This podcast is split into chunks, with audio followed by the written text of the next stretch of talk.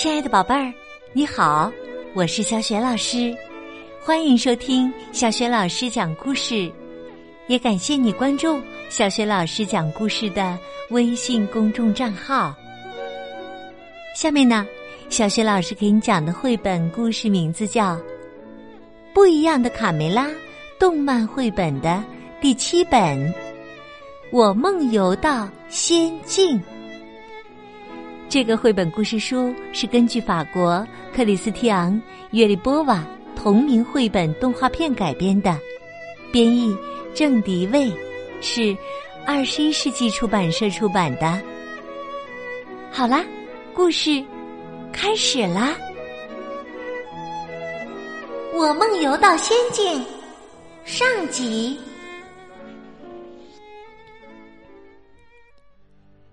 幽静的夜晚，天空中闪烁的星星，像守护神一样，保卫着小鸡们的安全。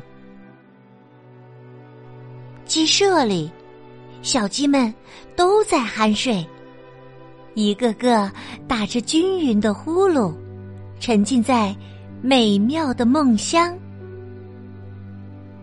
卡梅利多忽然翻身起床。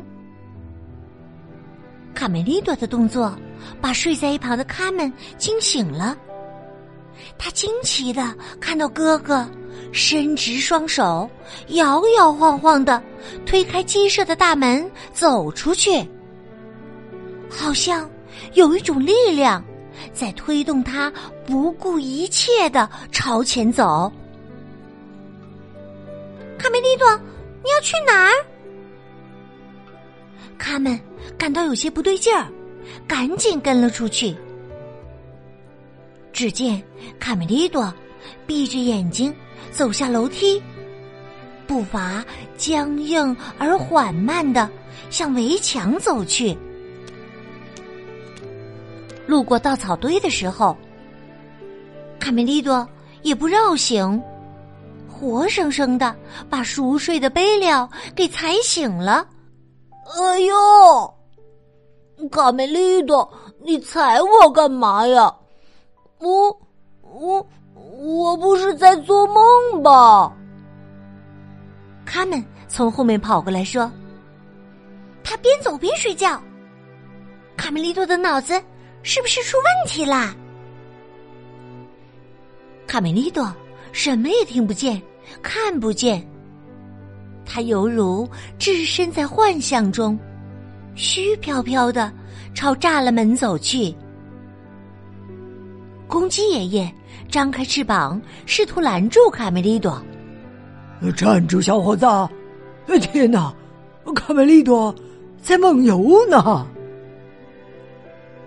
卡梅利多不理会爷爷的阻拦，继续向前走。公鸡爷爷。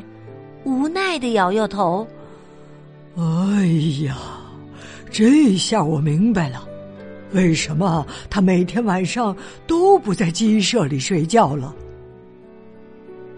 他们紧张的问：“很严重吗？”“不，不严重，他这是在梦游呢。但是啊，一定要盯紧了，千万不能叫醒他呀，否则……”会很危险的。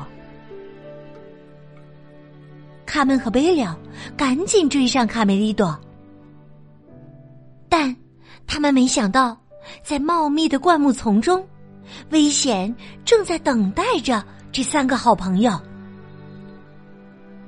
他们跑在前面，快点，贝利，快点，别把卡梅利多跟丢了。只见卡梅利多熟练的在小道上穿行，不一会儿，走到了独木桥前。哎呀，天哪！卡梅利多会摔下去的。他们三步并作两步跑到独木桥前，卡梅利多已经稳稳的走了过去。贝了摇摇晃晃的站在桥上。啊啊啊！我我恐高啊！看起来很危险的。啊啊啊！我啊我！忽然，贝了回头看见六只贼亮的眼睛，正直勾勾的盯着他，吓得他以最快的速度冲过独木桥。他们被贝了打乱了脚步，脚一滑，他们一起朝谷底摔了下去。啊从灌木丛里冲过来的坏蛋田鼠们失望的朝下张望。哎呀，可惜呀，刀嘴的肥肉没了。普老大指指桥那边的卡梅利多。别急，还有一个呢。卡门和贝了从高高的独木桥上摔下，幸好有层层树叶的阻挡，下面又是蓬松的灌木，所以没受什么伤。哇，好险呐！他们爬起来，拍拍身上的树叶儿。贝了。吓出一身冷汗，呃，我呃我没死吧？卡梅利多根本不知道身后发生了那么多事情，他只顾往前走。黑森林的一棵大树旁，睡着一位漂亮的小女孩，她身边立着一面巨大的镜子。镜子闪着炫目的光芒，似乎能吸进所有的东西。卡梅利多径直走进了镜子里，转眼就消失了。跟在后面的田鼠普老大很不甘心，伸手就能抓住的小鸡就这么从眼前消失了。他气急败坏的疾步跑上前，田鼠克拉拉有点胆怯，呃，太诡异了，头，我们撤吧。不可能，别想从我的手里溜走！哼！田鼠细尾巴困惑的望着镜子，啊，怎么回事啊？小鸡走进镜子里了，居然我的烤鸡能进去，我也要进去。田鼠部老大迈开鼠腿跟了进去。贝料，快，他们都进去了，跟上。他们说着，也走进了镜子里。进去，不进去，进去。不进去！哎呀，我该怎么办呢？贝料对镜子里面的未知世界感到很害怕，但他无论如何也不能丢下朋友。